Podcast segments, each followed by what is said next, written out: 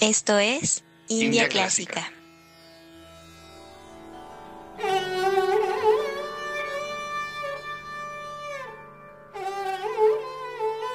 Buenos días a todos, todas y todes.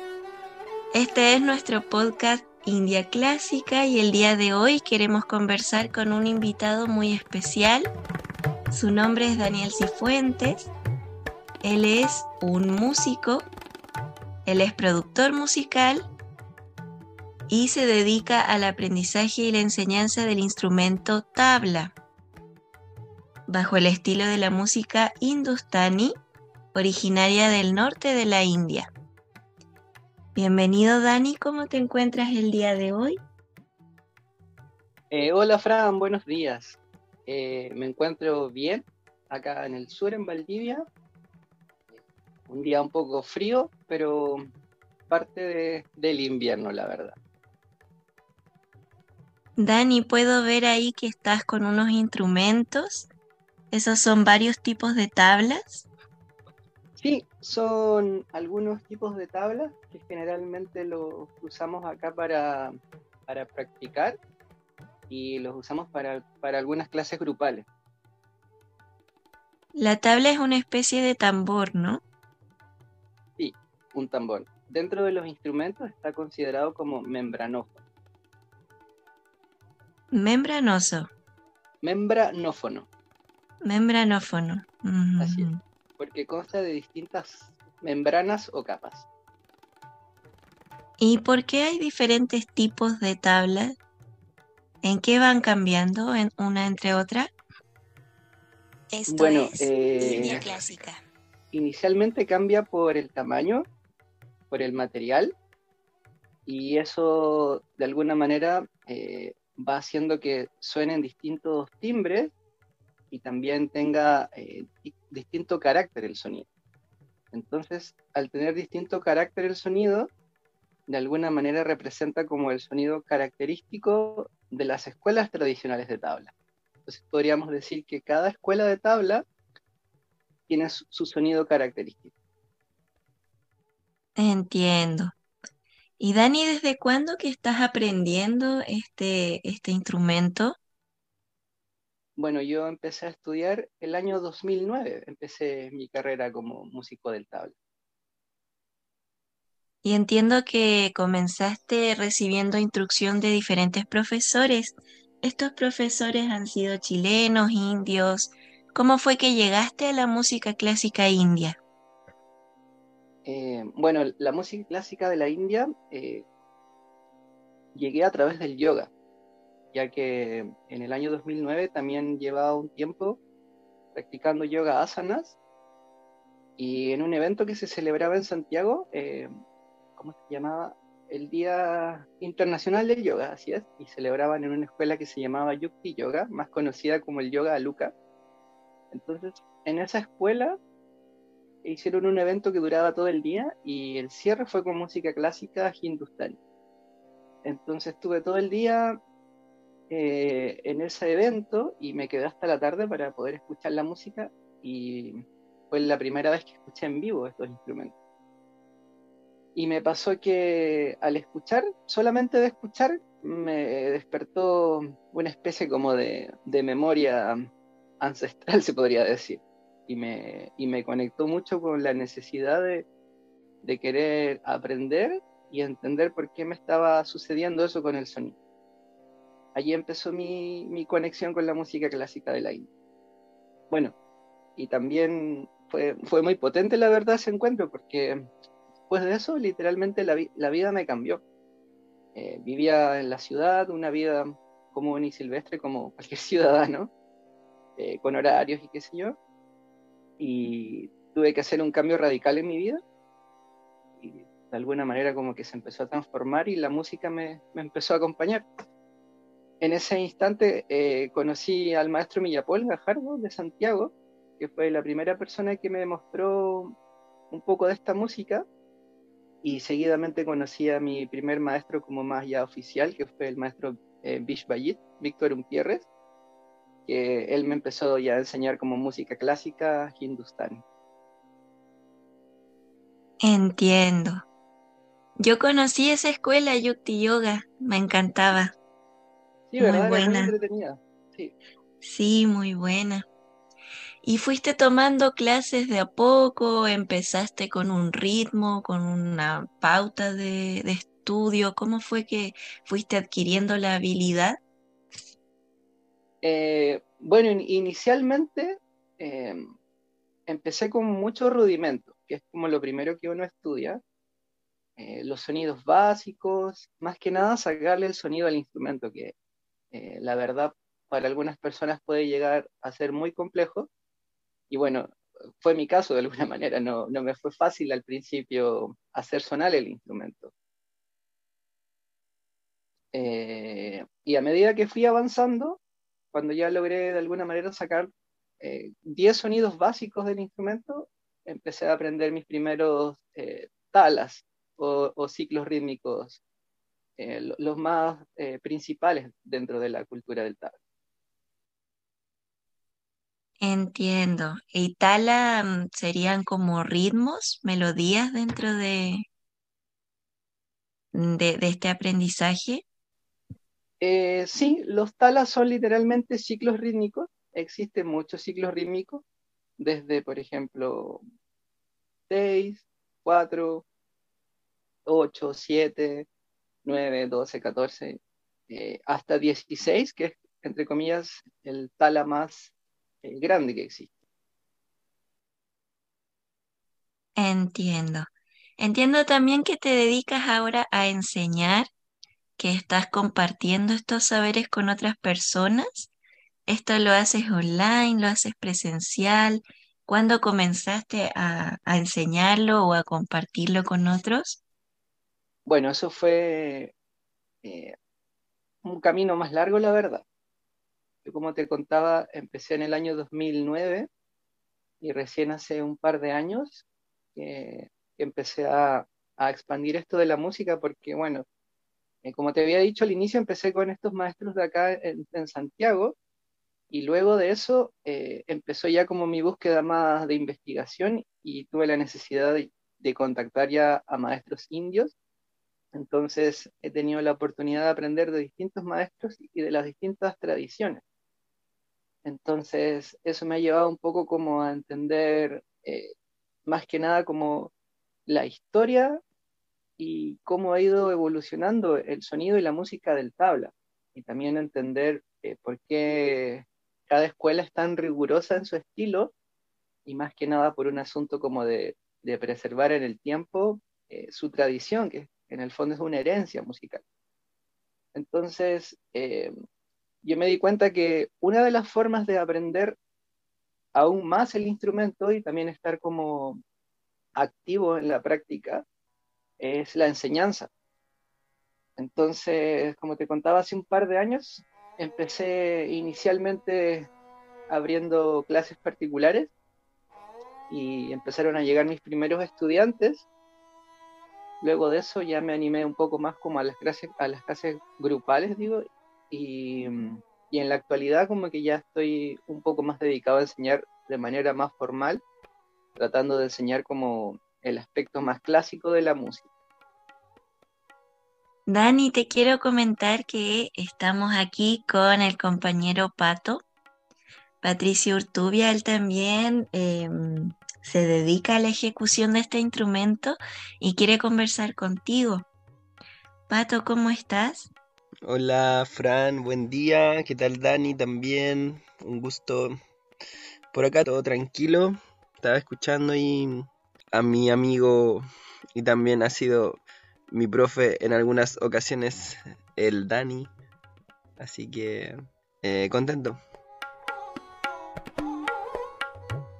¿Cuántos tambores Sí. tienes?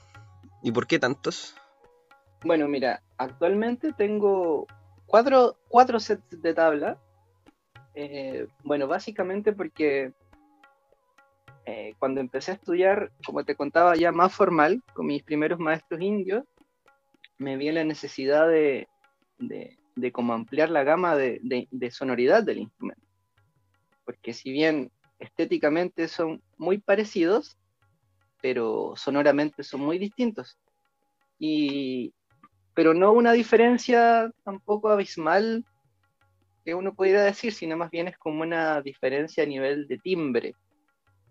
Y quiere decir que pueden haber dos tablas con el mismo tono, pero uno tiene un carácter y otro tiene otro carácter, se podría decir. En términos más como occidentales se podría decir eh, como que uno puede ser un poco más grave que el otro o quizás más agudo que el otro. Entonces, eh, a eso me refiero con el carácter de los instrumentos. Y bueno, y tengo varios también por la necesidad, como te decía, de, de practicar y vivir como en experiencia viva cómo, cómo sonarían en distintos timbres o en distintos estilos. Eh, y por otro lado también porque en algunas ocasiones hago clases grupales y no todos los estudiantes tienen su instrumento, entonces les puedo prestar un set y de esa manera todos pueden tocar al mismo tiempo.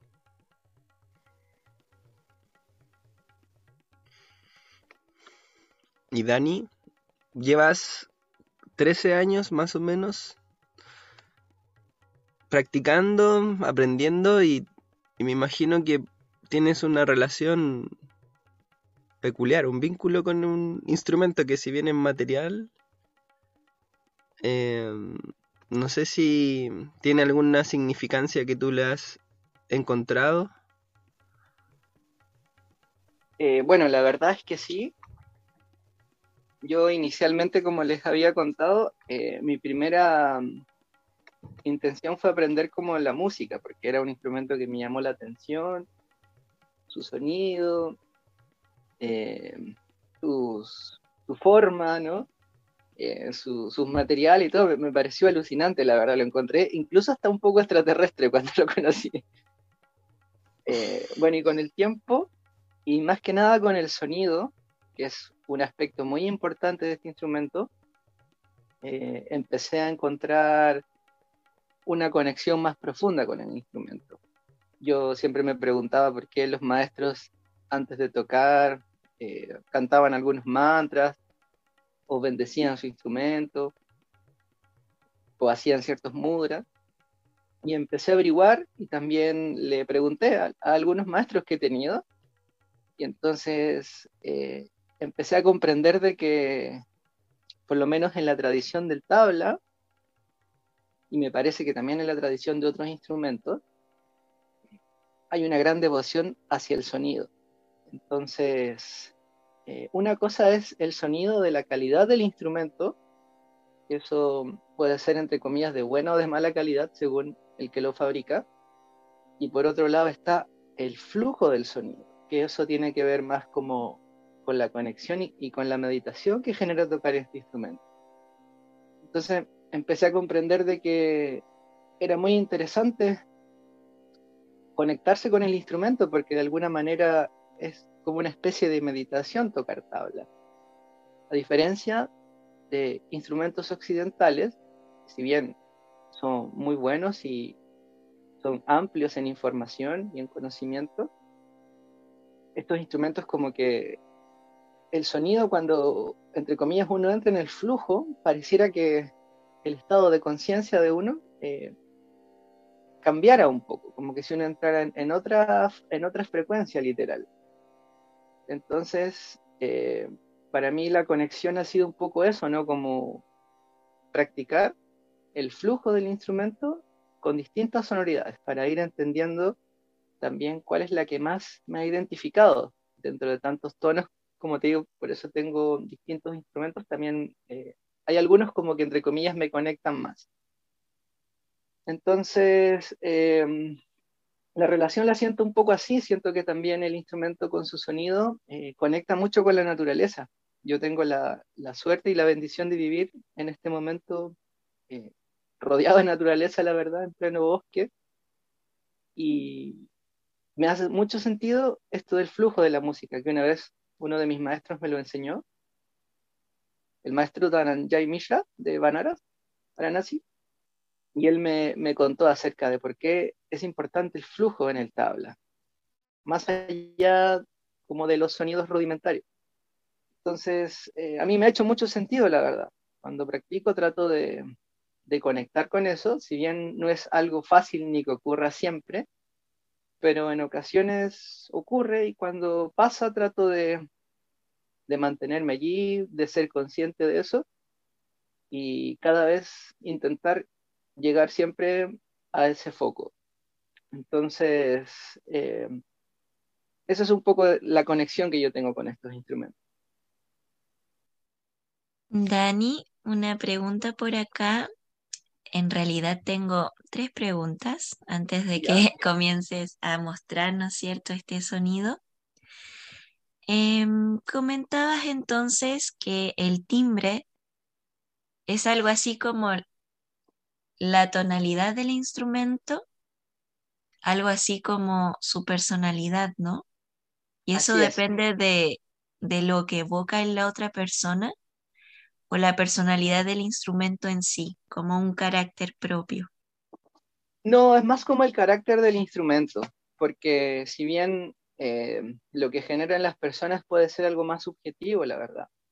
En cambio, el carácter del, sonido del instrumento, uno nota la diferencia porque hay sonidos en particular que uno, sin necesidad de ponerle mucho intelecto, como que te generan cosas eh, como profundas, por solo el hecho de escuchar.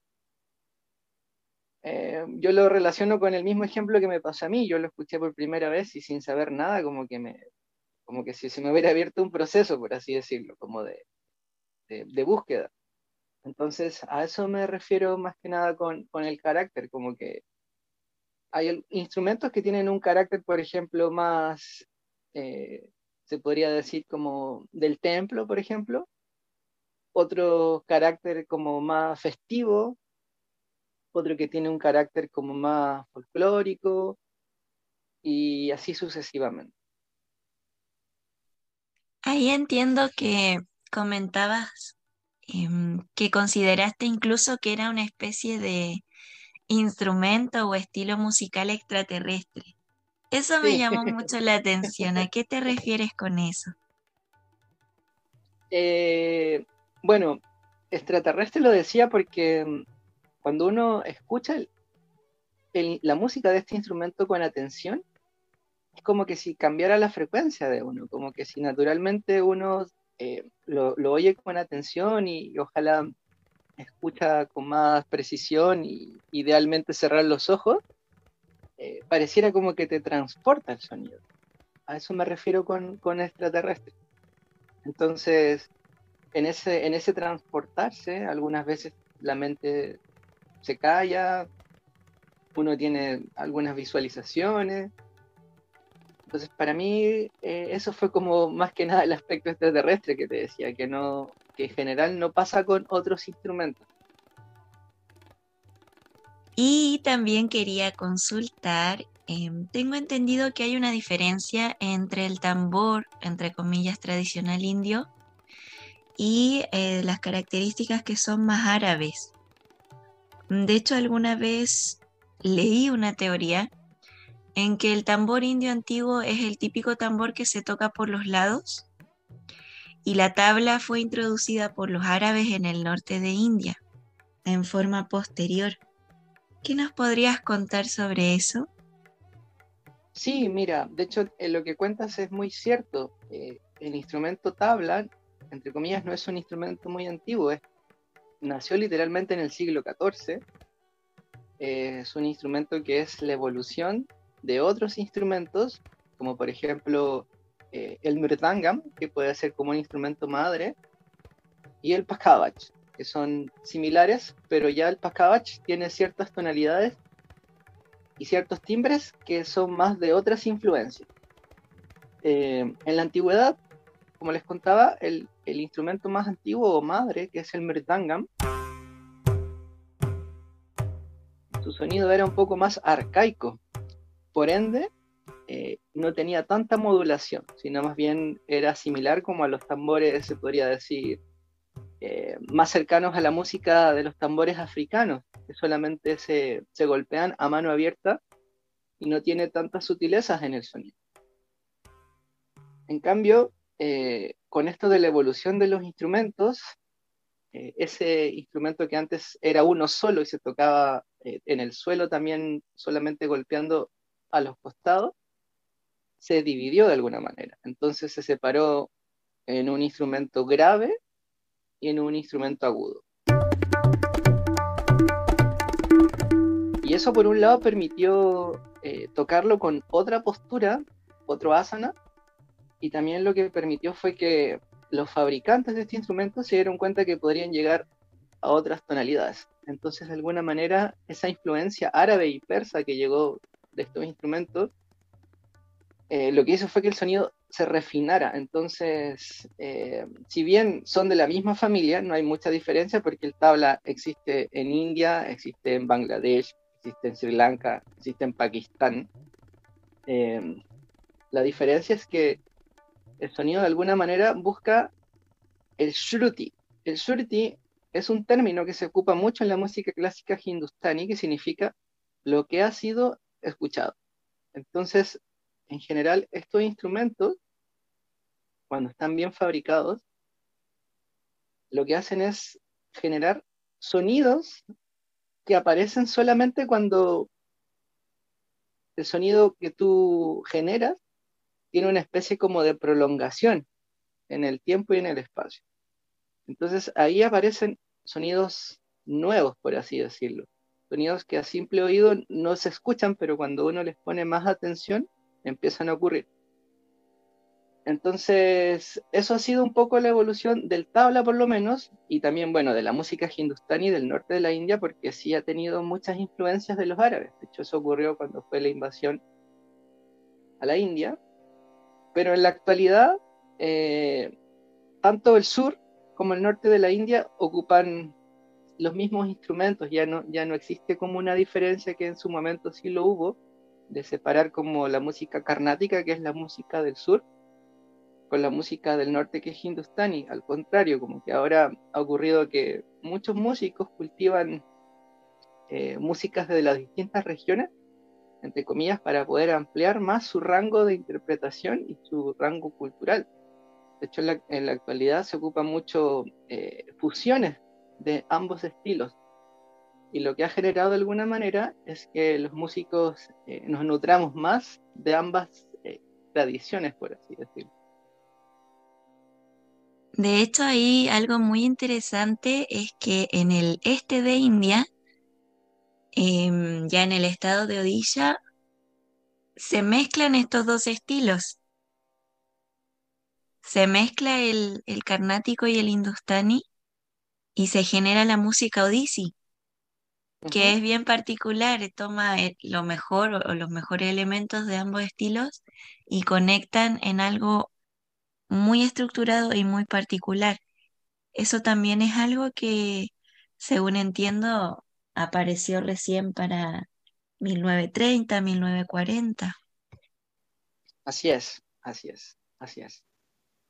Bueno, como te decía, eh, ha habido una evolución tanto en la música, pero también a nivel cultural.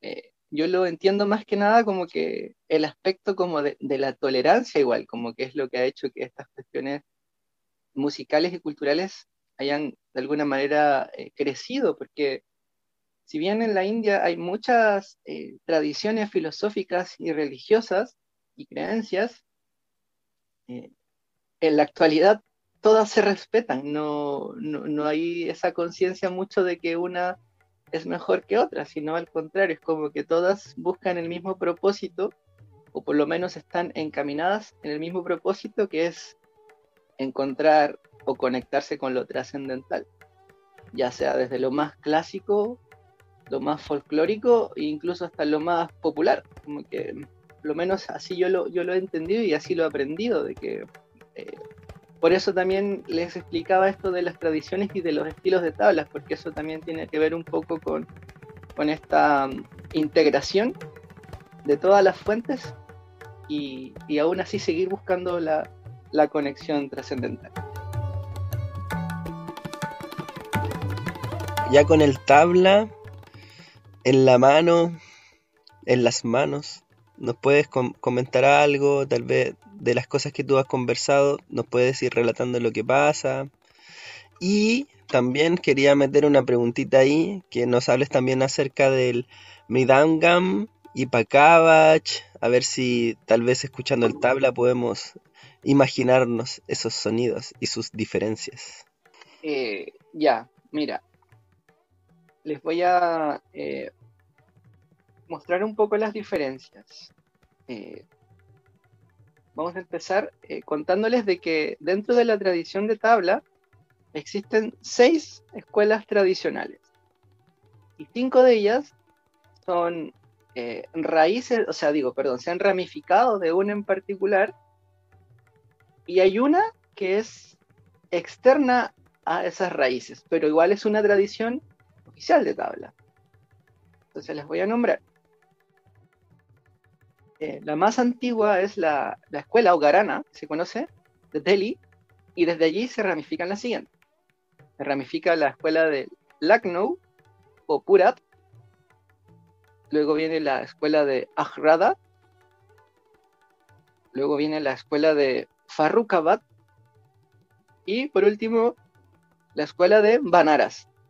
Esas son, como les contaba, cinco escuelas que se ramifican de una misma tradición. La diferencia de esas escuelas son en los toques y en cómo se cantan las sílabas ya que el instrumento tiene un lenguaje muy particular y se parece mucho en todas las tradiciones. En cambio, la escuela externa, como les contaba, pero también es una escuela muy oficial y muy compleja, es la escuela de Panjab. Esta escuela de Panjab como que viene más eh, de otra fuente, por así decirlo, pero la diferencia es que algunas de las sílabas se cantan distinto. Además, tiene mucha influencia del instrumento pakavach, entonces muchos de los toques descienden de esa tradición. En todas las escuelas han existido grandes exponentes y cada uno como que ha llevado al máximo nivel el instrumento. En la actualidad, ninguna escuela es mejor que otra. Todas las escuelas son muy buenas, tienen grandes exponentes en todos los estilos. Incluso ahora está brotando la tradición del tabla del sur de la India, que es en el fondo la traducción de los ritmos y de toques de instrumentos del sur en el tabla.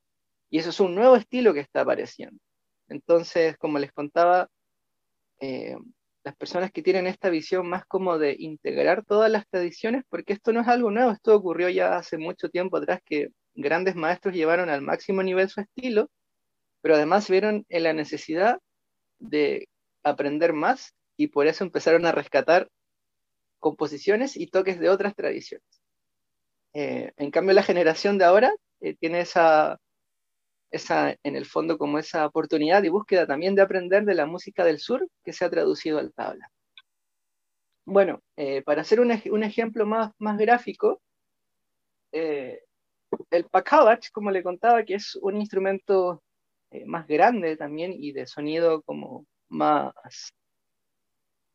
podría decir, más, más contundente, más, se golpea más fuerte además, genera un sonido más eh, imponente, por así decirlo. A diferencia del tabla, como tabla digo, porque el tabla también se puede tocar como pakavach o se puede tocar como mirdangam, eso también se puede. O se puede tocar como dolak o como kol, como cualquier otro instrumento de la India, Incluso se puede tocar como un instrumento occidental. Pero el sonido tradicional del tabla es un sonido melódico y es un sonido dulce. Se caracteriza por la modulación que tienen los sonidos graves y por la sutileza de los sonidos agudos. Bueno, eh, voy a mostrar unos ejemplos. Por ejemplo, tengo un tabla acá, que es un tabla grande, que es como de 6 pulgadas de ancho más o menos, y esta tabla eh, es un tabla fabricado en Varanasi y la particularidad que tiene que el sonido es muy cercano al pakavach. Se podría decir que es el pakavach cortado a la mitad, pero solamente son los agudos del pakavach. Entonces, eh, suena más o menos así.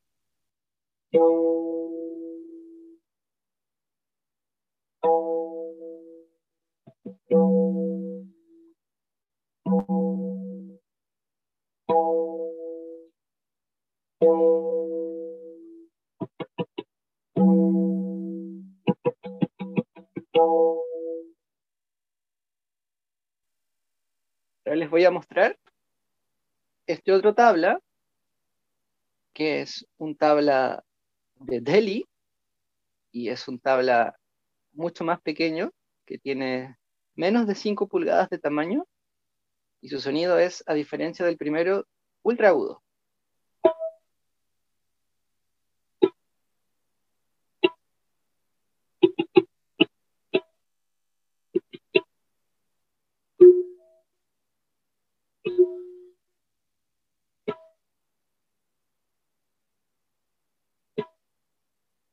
Entonces, ahora los voy a contrastar, el agudo y el grave.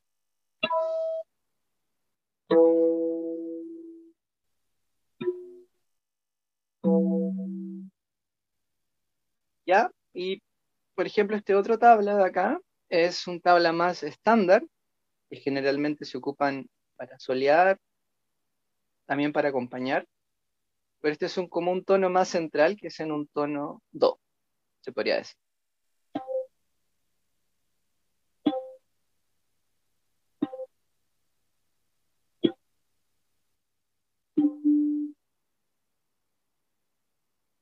Y lo mismo ocurre con los con la parte grave. Eh, voy a tocar este, este, esta parte del instrumento grave que se llama daga o bayan. Y el primero que voy a mostrar es un instrumento que está fabricado en Brindavan. Y luego voy a mostrar uno que está fabricado en Varanasi. Y la diferencia también de sonido es bien grande. Si bien Dani. ambos son graves, pero tiene mucha diferencia. ¿Sí? Para, para eh, ayudar a las personas que están escuchándonos y que no conocen el tabla, tú tocaste tres instrumentos que usualmente se tocan con la mano derecha, anteriormente, ¿cierto? Con la mano derecha. Así y es, ahora pasamos al otro, a la otra mano, al tambor más derecha. A la otra gordito. mano. A la mano izquierda. Así es. Bueno, eh, primero voy a mostrar el sonido que genera este instrumento de fabricación de, en Brindavan.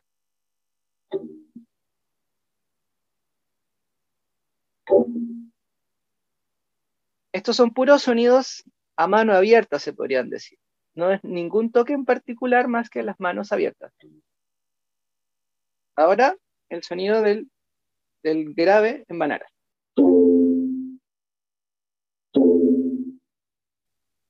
Si se fijan, ambos suenan muy profundos, pero el, el de Banaras, de alguna manera, tiene un sonido como más similar a un trueno. Voy a hacer de nuevo la diferencia. Este es el de Banaras. Y ahora el de Brindavan.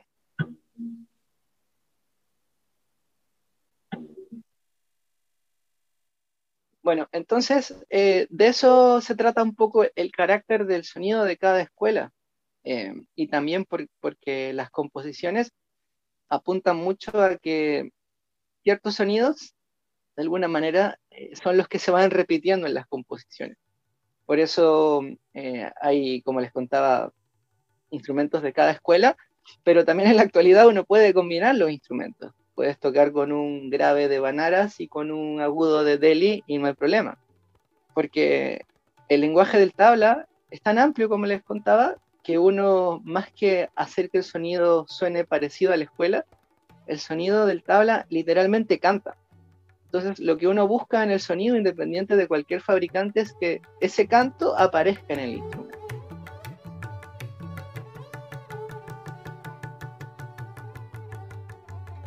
Dani, existen composiciones, distintos tipos de composiciones eh, que, mm, que van a permitir eh, como ir manteniendo mm, la enseñanza de ciertas expresiones musicales, ¿cierto? No sé si estás de acuerdo conmigo acerca de esas composiciones, pero lo que me importa es saber si, mm, si te gustaría compartir cómo, cómo es que los maestros, maestras, estudiantes eh, las recuerdan, las mantienen en su mente para poder hacer eh, sonar el instrumento. Tal vez un, un Eh. Peshkar o un Kaida. Y si nos puedes contar sobre eso. Ah, ya. Bueno, eh, como les contaba inicialmente cuando estudié con mis maestros en Chile como latinoamericanos, ellos me mostraron como la parte más eh, básica y como la raíz del instrumento. Cuando empecé a estudiar con maestros indios, empecé a, entender más como la complejidad del sonido y composiciones eh, de tradición, por así decirlo. Entonces hay una gran diferencia en solamente tocar los sonidos básicos del instrumento versus tocar los sonidos tradicionales de la escuela.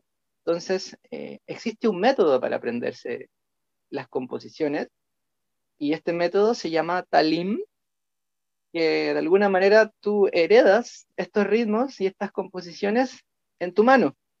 La mano, si te fijas, tenemos eh, cinco dedos, pero generalmente ocupamos cuatro de ellos y dejamos el dedo gordito para contar en esos cuatro dedos que quedan.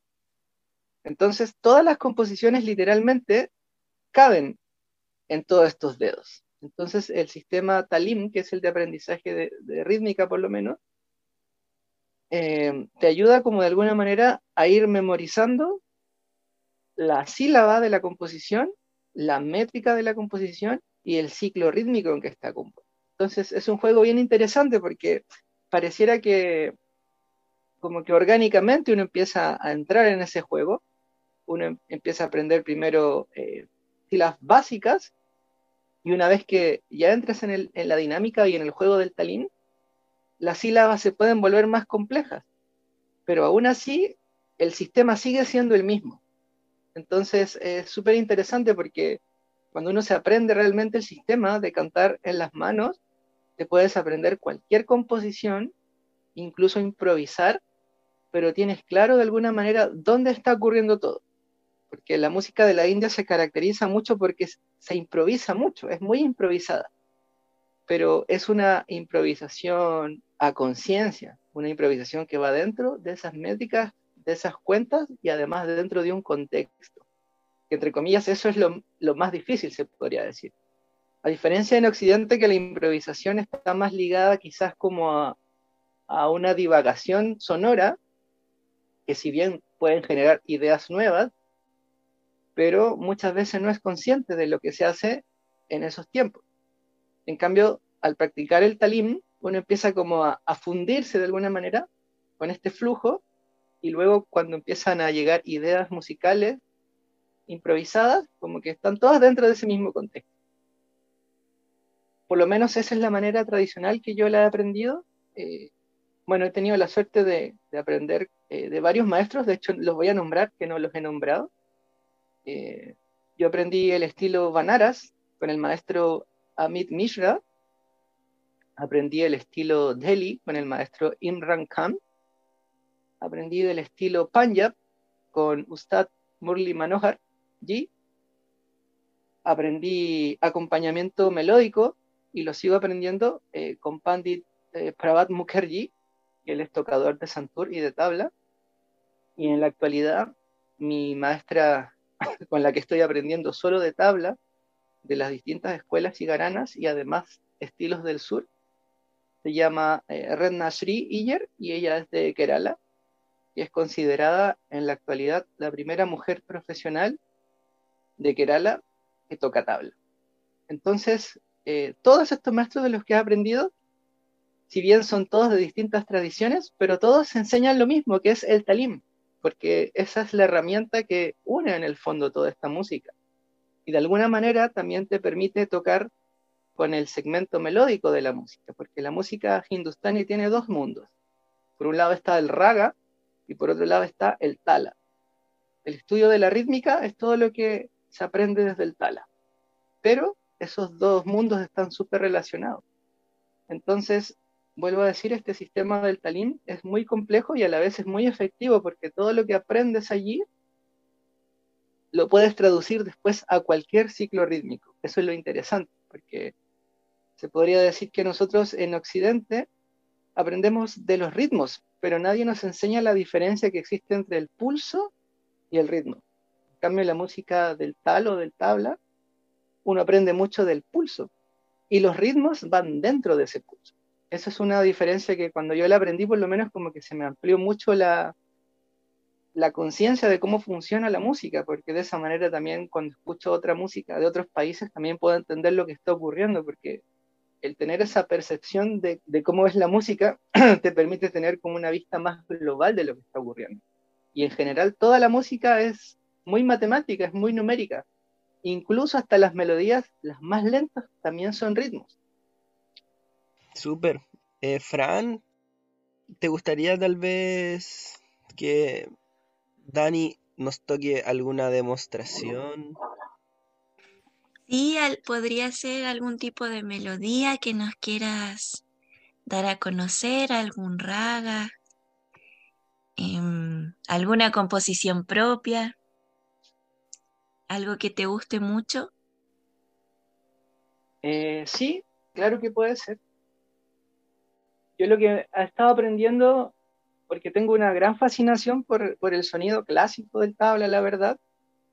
Eh, si bien hago hartas fusiones, música electrónica igual, pero como que mi mayor eh, goce está en la música clásica. Bueno, primero porque es bien amplia en sonoridades y también invita de alguna manera a, la disciplina. Entonces, por lo menos a mí me conecta mucho con la disciplina tocar música clásica de la India, porque me permite estar en un flujo como de siempre querer aprender más, eh, perfeccionar más y conocer también de todas las tradiciones. Entonces, eh, gracias a eso también he podido generar fusiones y qué sé yo. Entonces, en este aprendizaje lo que más me ha llamado la atención es cambiar las composiciones a otras métricas, que es como algo interesante que he aprendido a hacer últimamente, que de hecho lo estoy aplicando harto porque funciona súper bien, que es en el fondo el mismo lenguaje heredado de hace mucho tiempo atrás, pero uno tiene la oportunidad de ocuparlos en otros contextos. Por ejemplo, eh, les voy a mostrar un ciclo rítmico de 12 tiempos que se llama Ectal y eh, tiene una subdivisión de 1, 2, 3, 4, 1, 2, 3, 4, 1, 2, 3, 4. O sea, tres dedos divididos en cuatro y eso suma 12 y las sílabas de esa composición son din din trakatuna kata dage trakadinna 12 1, 2, 3, 4, 5, 6, 7, 8, 9, 10, 11, 12. Entonces, lo que a mí se me ocurrió es subdividir eso en un estilo que es ternario. En vez de ir 1, 2, 3, 4, voy como 1, 2, 3, 4, 6, 1, 2, 3, 4, 6, 1, 2, 3, 4, 6, 1, 2, 3, 4, 6, 1, 2, 3, 4, 6, 1, 2, 3, 4, 6. Entonces lo que hice fue transformar esa sílaba en un estilo de 6, pero sigue sonando la misma frase de tal. Entonces voy a hacer el ejemplo. Originalmente es din din dageta katuna kata dageta kadinna y la variación es din din dage traka tuna nakata kra dage dage trakra dage tina din din dage traka tuna nakata kra dage dage trakra dage tina tina din din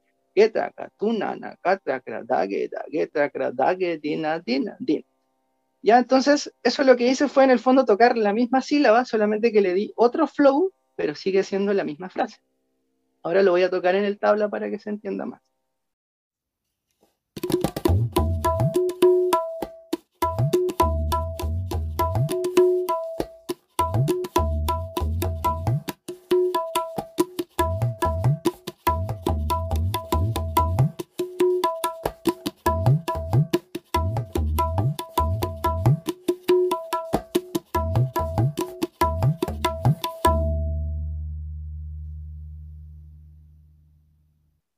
Bueno, y así eh, también he estado jugando con, con distintos, eh, con otras composiciones también, como jugar a cambiarles el flow, pero ocupando la misma composición. Entonces, eso eh, ha sido interesante, la verdad, porque me empecé a dar cuenta que todo lo que me he aprendido se puede hacer ese juego, de cambiarle de flow a la composición.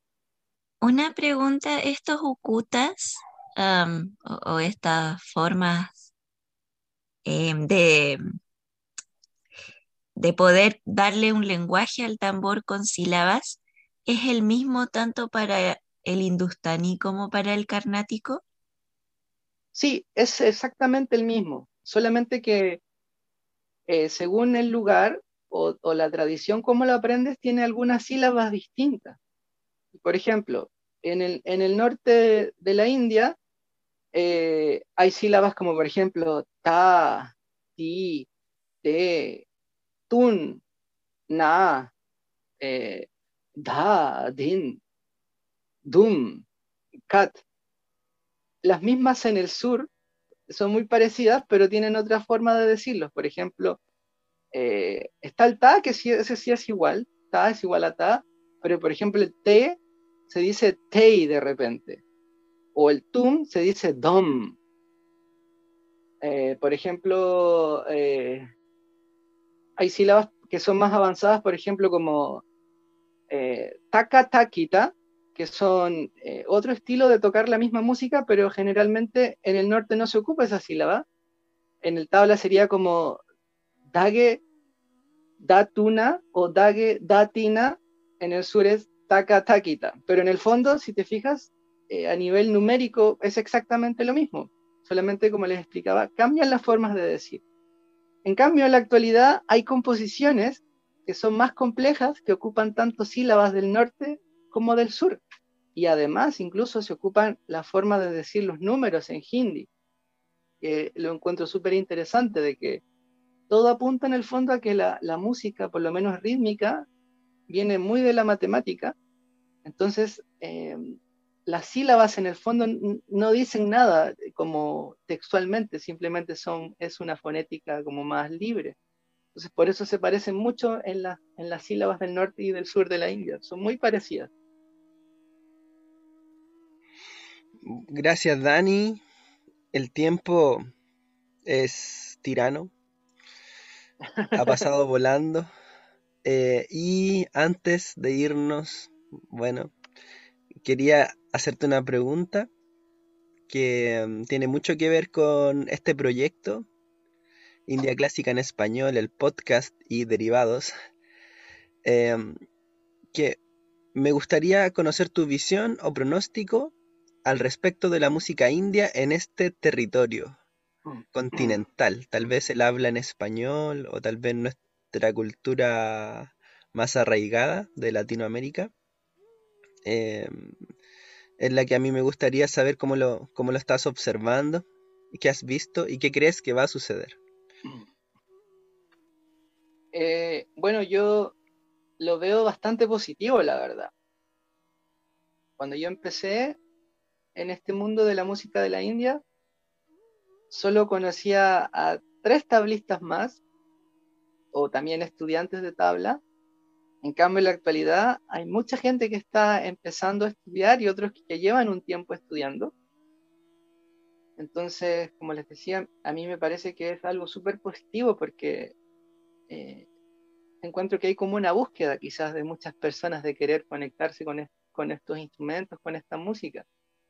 Y de alguna manera, si bien es un arte muy complejo y requiere harta práctica y disciplina, pero es un proceso gradual, como que el ya estar metido en esta música como que te va a empezar a llevar a lo otro, como que no, no hay una diferencia, ¿no? En como que incluso no, no tiene nada de malo en que las personas eh, estén en, en, la actualidad en un nivel de interpretación versus otro nivel, porque en verdad todos empezamos siendo principiantes. Entonces, eh, yo creo que es una bendición que haya llegado esta música a Latinoamérica, porque en verdad eh, nuestra cultura, por lo menos musical, en términos más masivos, está en un proceso eh, bien decadente, más que nada como, como lo que refleja nuestra sociedad.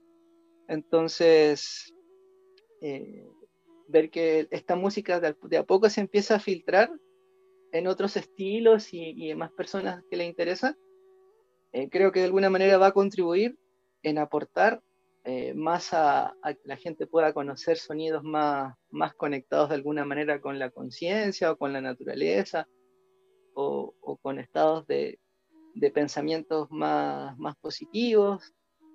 Entonces yo por lo menos lo veo así, digo, lo encuentro que es súper positivo. He visto que hay mucha gente ahora como queriendo aprender, hay otros que ya tocan, y otros que han viajado a la India a aprender y, siguen cultivando esta tradición. Entonces, eh, mi, mi, apreciación, ¿cómo lo ves? Como que claramente solo lo veo muy positivo, la verdad. Encuentro que es muy positivo. de hecho, me alegro mucho de que mucha gente conecte con esto y que quiera aprender más.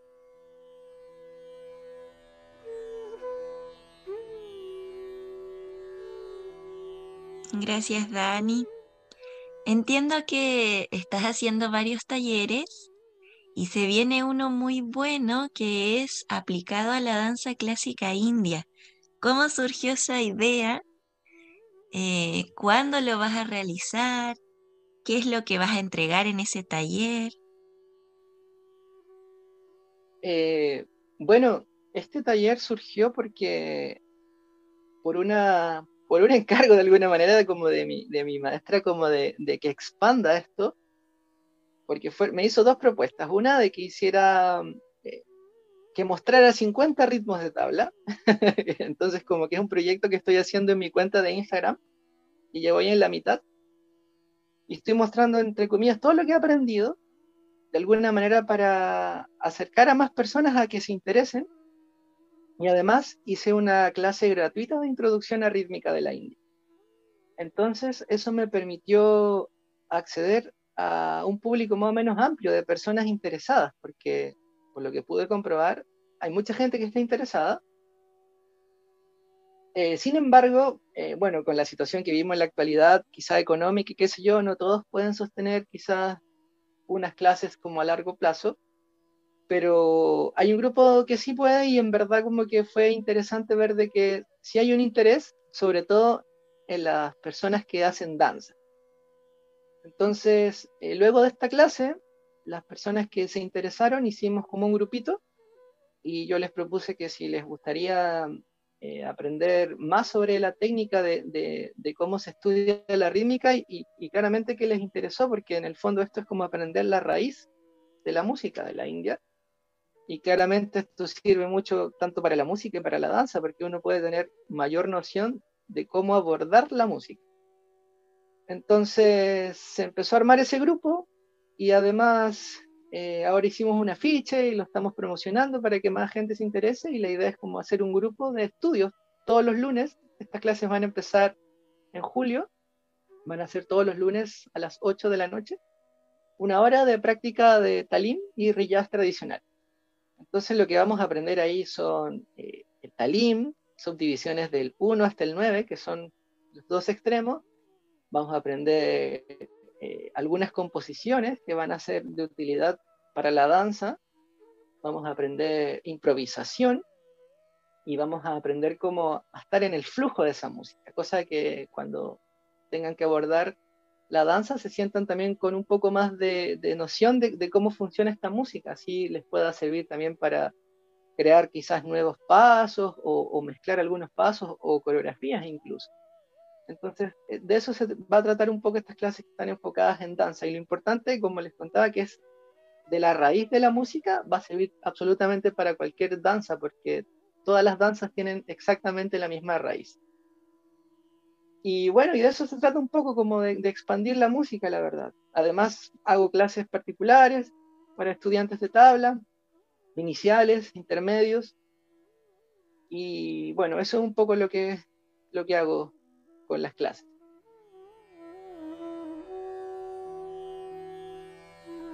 Maravilloso, Dani. Muchas gracias por tu tiempo, por toda, toda esta información tan valiosa. Eh, Pato, ¿tienes alguna otra pregunta, algo que quieras comentar para Dani, para nuestro invitado? Creo que, bueno, se, realmente se hizo corto el tiempo. Me gustaría mm, seguir conversando. Yo solamente agradecerte, Dani, tu generosidad como siempre. Se, mm, se van aclarando muchas cosas, pero también abriendo otras dudas, me imagino, para quien está escuchando. Me imagino a un amigo que está aprendiendo ahora tabla, que te conoce y que seguramente se va a ver inspirado, pero también va a quedar con ganas de, de conocer más. Así que eso, solamente agradecerte Dani y, tal vez si nos puedes también tú dar una despedida, contarnos cómo te, has sentido también en esta conversación. Eh, bueno, nada, pues primero agradecerles a los dos por este espacio tan entretenido de conversar, que creo que, que es muy valioso, la verdad, que no, no, no, son instancias que se dan mucho. Yo siento que la comunidad un poco de, músico, de músicos de la India está bien dispersa en Chile. Eh, me encantaría que fuera un poco más unida y también como más sincera en, en, el, en, el, acercamiento. Así que para mí estas instancias de compartir, tanto como de lo personal y lo técnico, eh, son muy valiosas. Así que me siento muy agradecido de que ustedes hayan dado el tiempo de hacerme estas preguntas y, y de estar interesados en, lo que yo les, les quería proponer con respecto a lo que he aprendido de tabla. Así que eso, pues muy agradecido, súper contento, esperando que todo lo que conversamos le pueda ser de utilidad a las personas que están escuchando y que si les interesa podamos conversar y, ponernos en contacto y qué sé yo. Bueno, y para cerrar, les quería mostrar eh, parte de, de mi investigación que bueno, además del tabla y todo, como que los talas, ciclos rítmicos, hay muchísimos. Entonces yo he estado investigando y he encontrado un tala que me pareció súper interesante, entonces lo voy a compartir. Es un tala de 11 matras y se llama Hanuman Tal. entonces el, el, tala va así, 11 matras. Si, si lo llevamos a los dedos son tres dedos, dos dedos de cuatro y un dedo de tres. Entonces sería así como, dete, dete, da, ki, tada, kirada, kita, dage, tete, dage, tete kata gadingen da.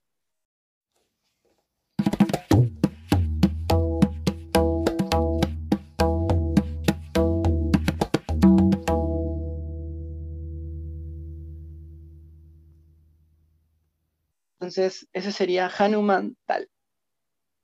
Bueno, chicos, muchas gracias por todo. Nos veremos en una próxima. Muchas gracias Dani, muchas gracias Pato, que tengan buen día. Gracias Fran, cariños, chao Dani. Chao, chao.